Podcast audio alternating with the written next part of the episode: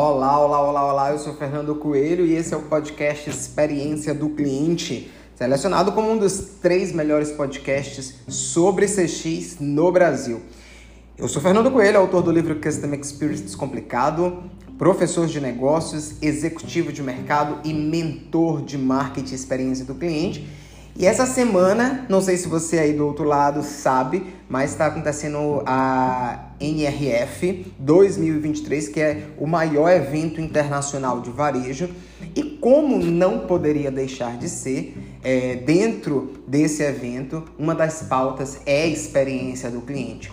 E me chamou a atenção e é sobre isso que eu quero falar hoje nesse podcast. Duas falas é, de dois profissionais extremamente respeitados no mundo e que fala sobre a experiência do cliente. Então, o nosso tema hoje aqui é o que a NRF nos ensina sobre CX, sobre experiência do cliente.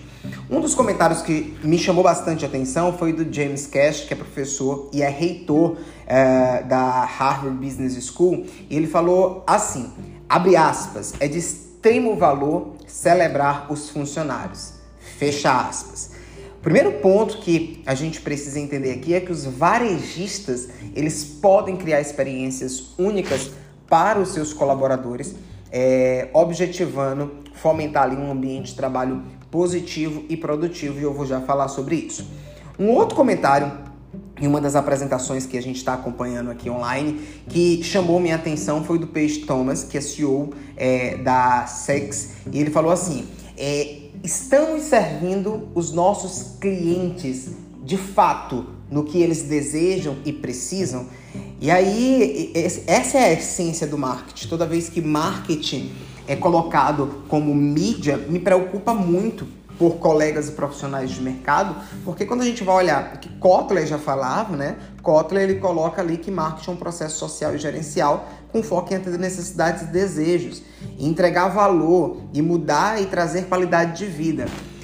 Quando eu pego e junto essas duas falas, tanto do Page quanto do James, é, eu, eu, entendo que a experiência do cliente envolve dois grandes processos do negócio: pessoas e clientes.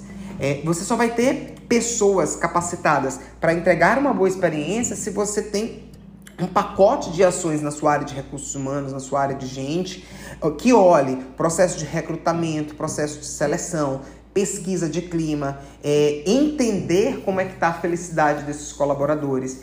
E aí é extremamente importante focar é, na capacitação e desenvolvimento. Um dos gaps mais fortes que eu olho quando o tema é pessoas é que as pessoas elas não são treinadas, elas não são desenvolvidas. Quando a gente vai olhar as estatísticas no Brasil, e se você aí que está me ouvindo é, é, é chegar no RH da sua empresa e perguntar quantas horas por ano a gente treina o nosso time, você vai ver que existe uma lacuna muito forte. E aí, quando a gente fala de pessoas, a gente precisa falar sobre capacitação e sobre desenvolvimento, mas também trazer ali na pauta práticas de experiência do colaborador. Né? Como é que esse colaborador chega na empresa? Como é o processo de onboard? A demissão, o desligamento é outro tema extremamente importante, porque quando você desliga alguém, você dá um recado, não só para ele, mas você dá um recado para a sociedade, as pessoas que estão no entorno dele para quem fica. Como é o processo de offboard? Existe uma política de desligamento? Existe diretrizes de offboard? Como é que essa pessoa ela é desligada no dia a dia? Quais são os critérios de humanização, de respeito, de feedback no ato do desligamento, né? Uh, a Great Place to Work, a gente fala muito sobre ela aqui no podcast, porque não tem como falar sobre a experiência do cliente sem falar de experiência do colaborador. Ela traz ali a importância de você reconhecer, de você celebrar, de você ter uma, uma remuneração total que faça sentido. E quando a gente fala de remuneração total, a gente não fala só de salário, a gente fala de salário, benefícios, flexibilidade, o salário emocional que está muito em alta, né? Então, investir em pessoas perpassa por esses pontos. E quando a gente fala de clientes, já que eu coloquei aqui que a experiência do cliente ela precisa ter essa base de pessoas e clientes. Quando a gente fala de clientes, a gente precisa falar sobre é, o básico ali, que é ter uma jornada de compra é, e de pós-compra fluida.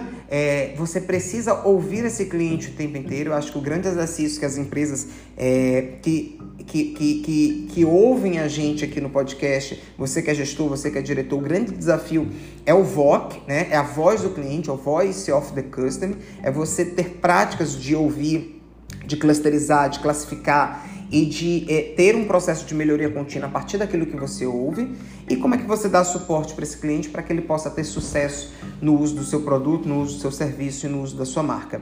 Olhando tanto a fala do Page quanto a fala do James, a gente percebe claramente que pessoas e clientes é que vão dar o tom né, da experiência do cliente em 2023. E aí você do outro lado, que é gestor, que é dirigente ou que trabalha com marketing e experiência do cliente, você precisa focar é, nesses aspectos, porque eles são o alicerce, são a base desse processo de experiência do cliente.